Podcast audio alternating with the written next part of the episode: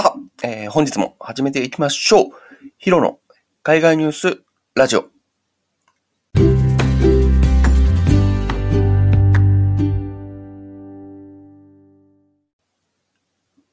ということで、えー本日はですね、ポッドキャストデイと、えーいうことで、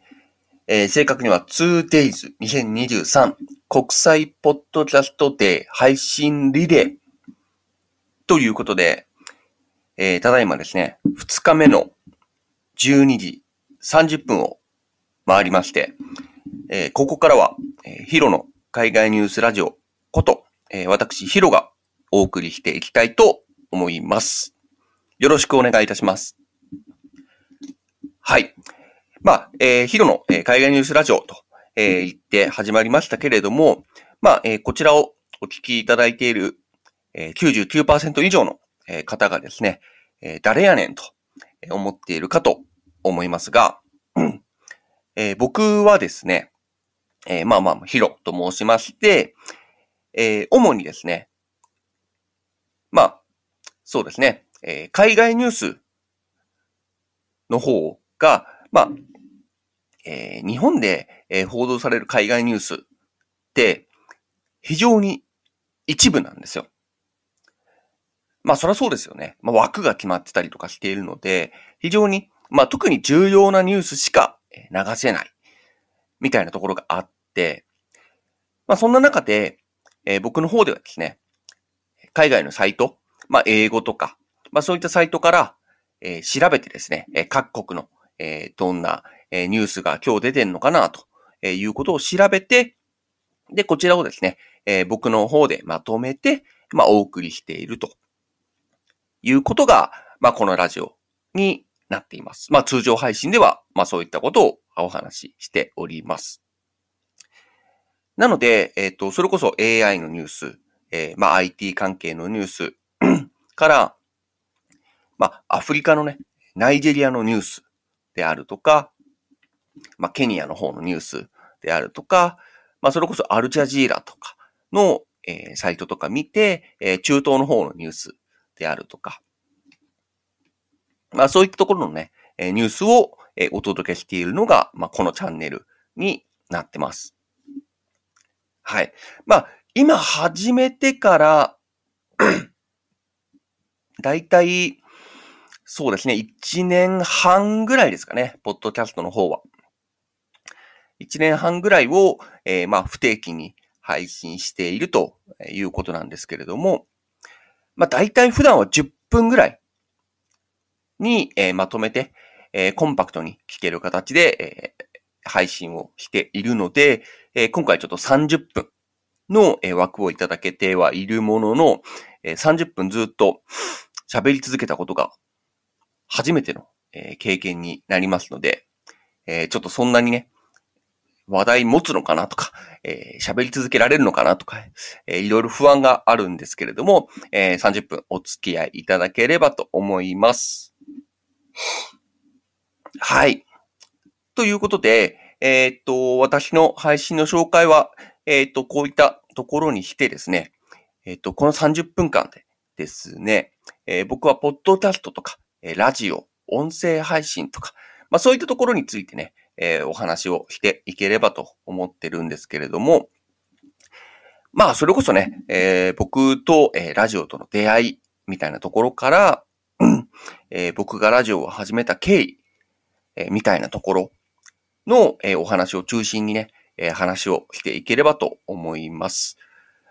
まあ中には僕のね、おすすめのラジオなんかもね、えーちょっと含めていきたいなと思っておりますので、えーおつ、えーよろしくお願いいたします。はい。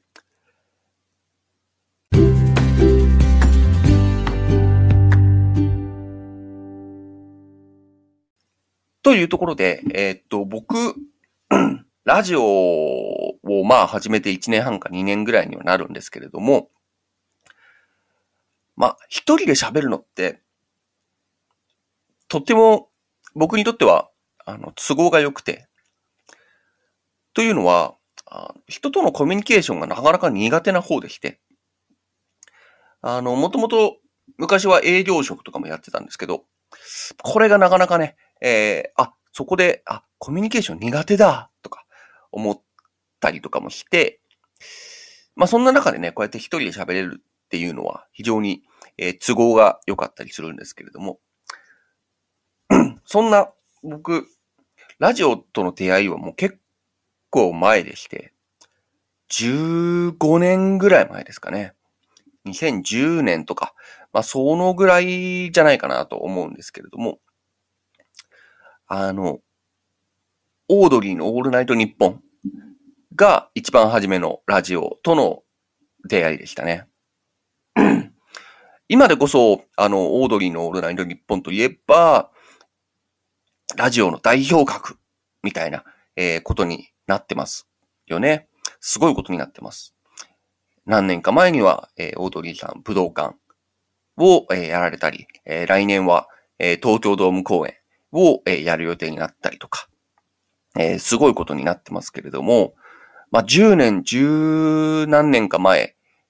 は、え、それこそスポンサー一件みたいな、え、まだまだね、走り出しみたいなイメージだったんですけれども、僕の中ではもうダントツに当時から面白くってですね、毎週聞いてましたね。まあ、他にもね、まあ、いろんな芸人さんのラジオとか、まあ、いろんな、えー、人のラジオあったんですけれども、あったし、僕も聞いたんですけれども、まあ、一番聞き心地が良かったというか、まあ、一番僕に馴染んだのは、えー、オードリーのオールナイトニッポンでしたね。はい。あそこからですね、えー、いろいろな、えー、ラジオを聞くようになりましたね。そこからラジオ文化が根付いていたっていうこともあるんですが、まさか自分がね、えー、こうやって配信するようになって、えー、かつ、こうやってポッドキャストデーにも参加させて、えー、もらうようになるなんて、当時の僕にはね、え全く予想がつかなかったですよね。うん。まあそう考えると、配信しやすくなったっていうのは、まあ当時は配信するなんて考えもしなかったんで、自分の方から発信するなんて考えもしなかったんで、いや、人生何があるかわかんないですよね。はい。まあ、そもそも、ポッドキャストって、あの、iPhone が出たてのこと頃ぐらいからね、えー、iPhone には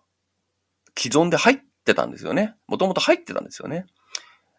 で、でも、ただ、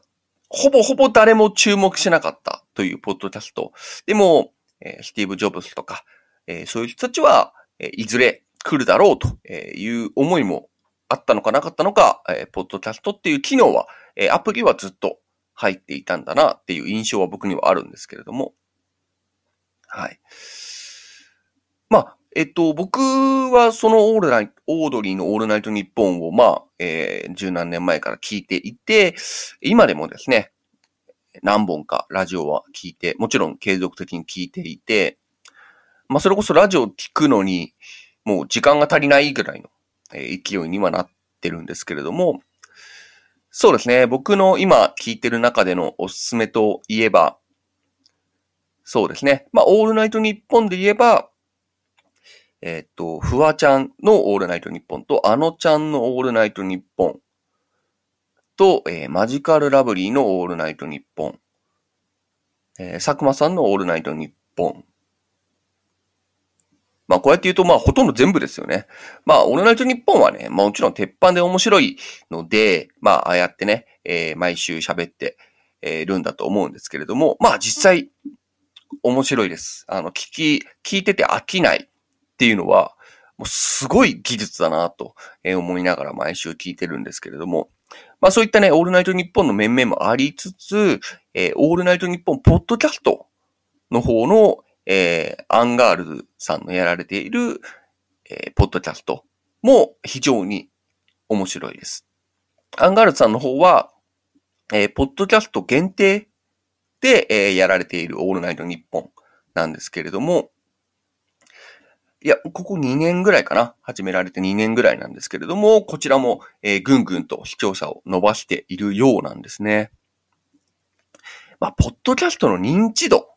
が、えー、ここ2年3年ぐらいで、えー、日本でも爆上がりしているっていうところはやっぱり大きいのかなと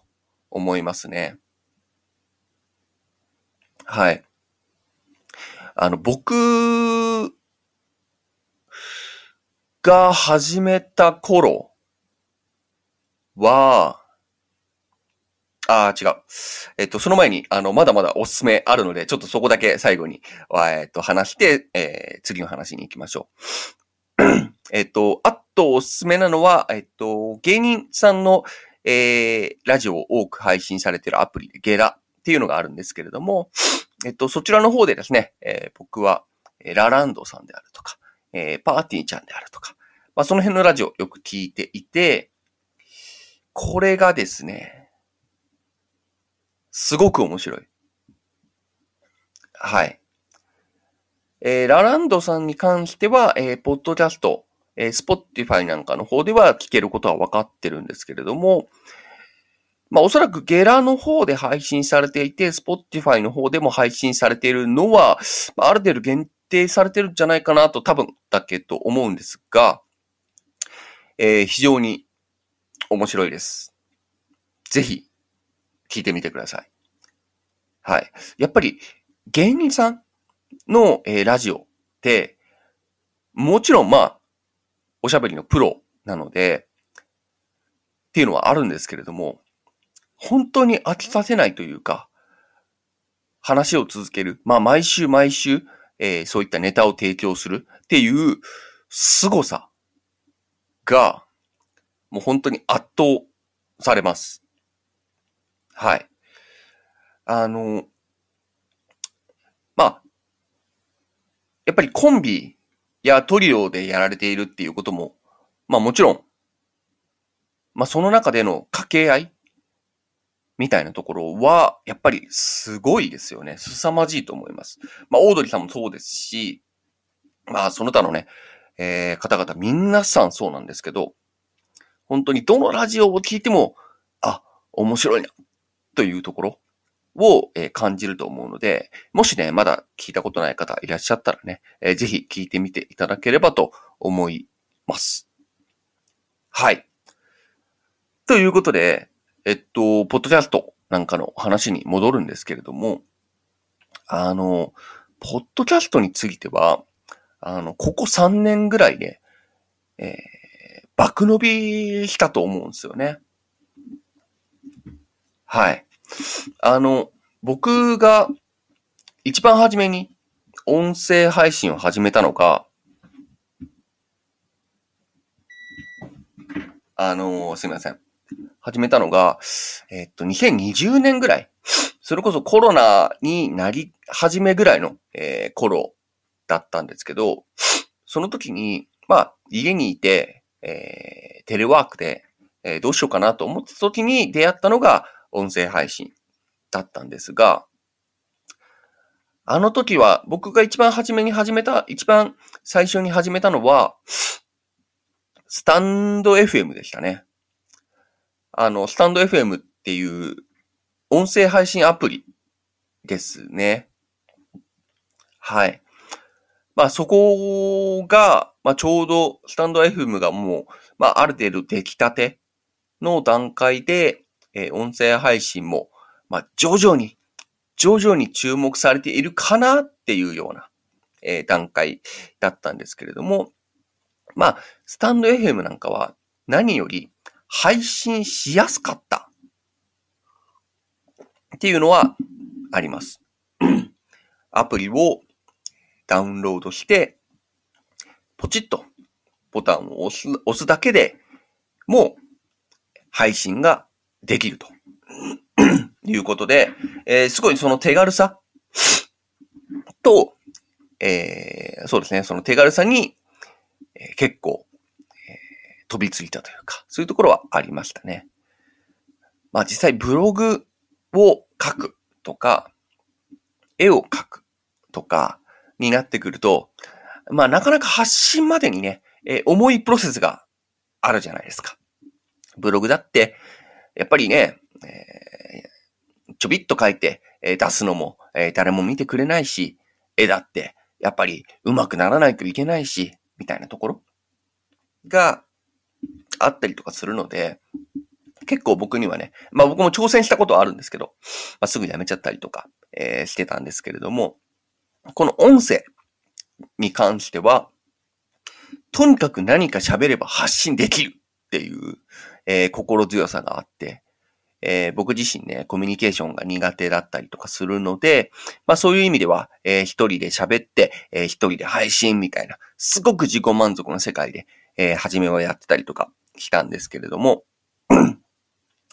まあそこから、えー、えー、そうですね、スタンド FM やって、あと半年ぐらいはスタンド FM も僕は一人でやってましたね。まあ、そんな中で、えー、スタンド FM というアプリ内で いろいろ交流とかもあったりとかして、えー、他の配信者配信者さんの、えー、はな、は、あの、音声配信を聞いて、で、えっ、ー、と、コメントするとか、えー、メッセージを送るとか、えー、して、えー、そういったね、音声配信の、えー、コミュニティが、えー、出たりとかして、非常にね、興味深い、えー、ことをやってたんですけれども、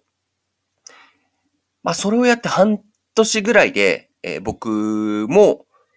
まあ、ポッドキャストに、えー、出会うことになったんですね。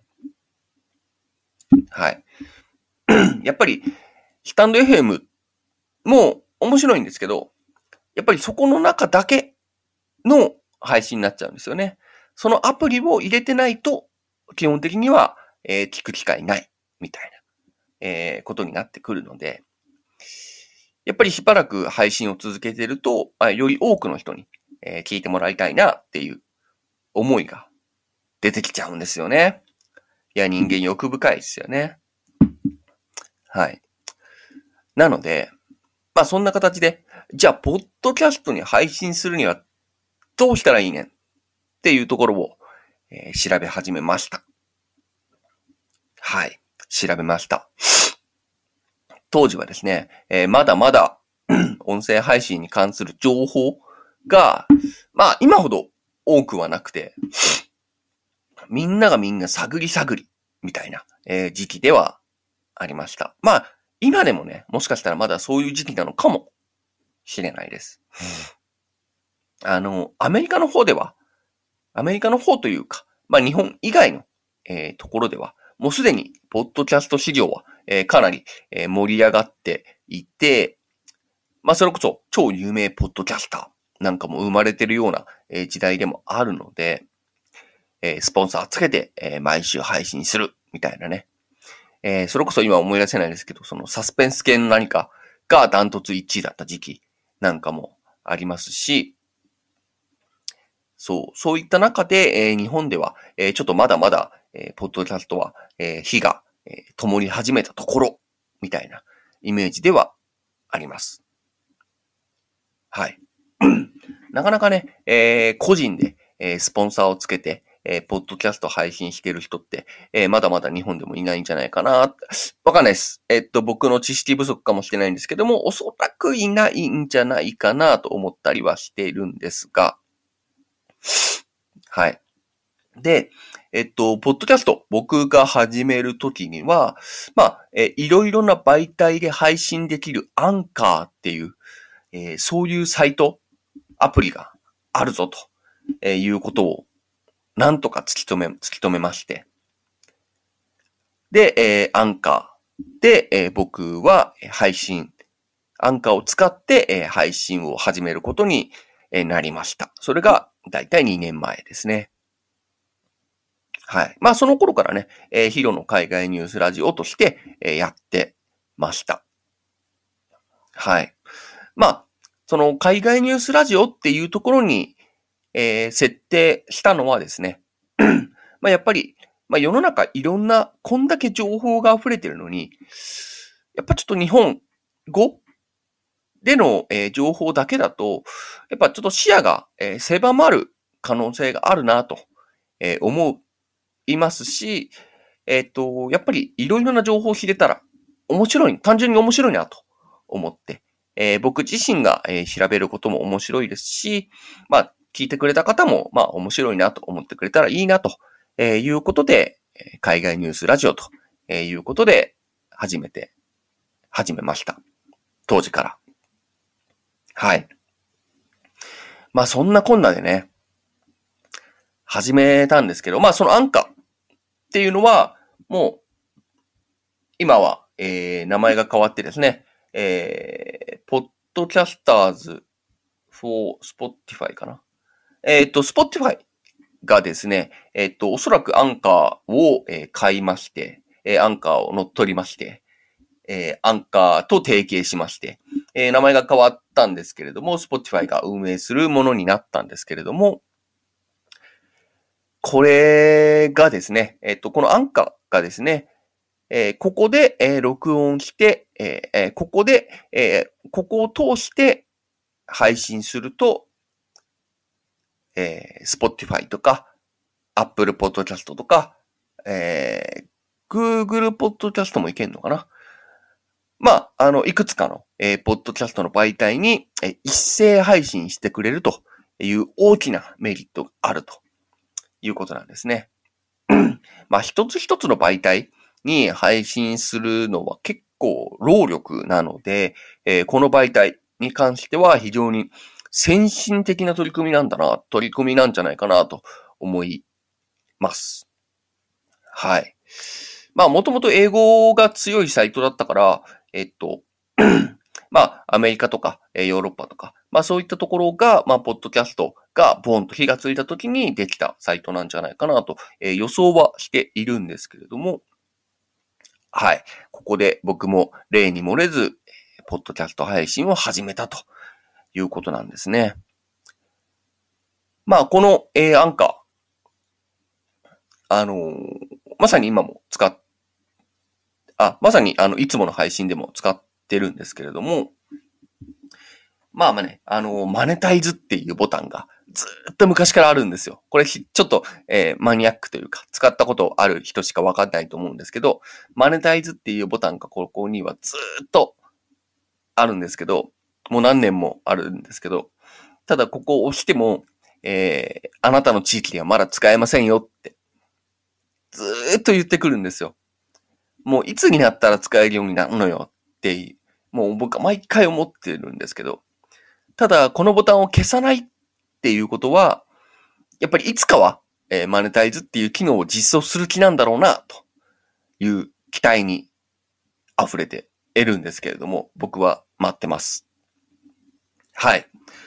ということで、えっと、僕はね、え1年半前に、えー、ポッドキャストを始めて、で、えっと、今回はね、えー、ポッドキャストデイということで、えー、お話しさせてもらってますけれども、えー、今ですね、えー、23分ぐらい喋、えー、ってるんですけれども、あと7分ぐらいお付き合いいただければと思うんですが、えっ、と、自分でも驚いてるんですけど、喉がかなりやられてます。はい。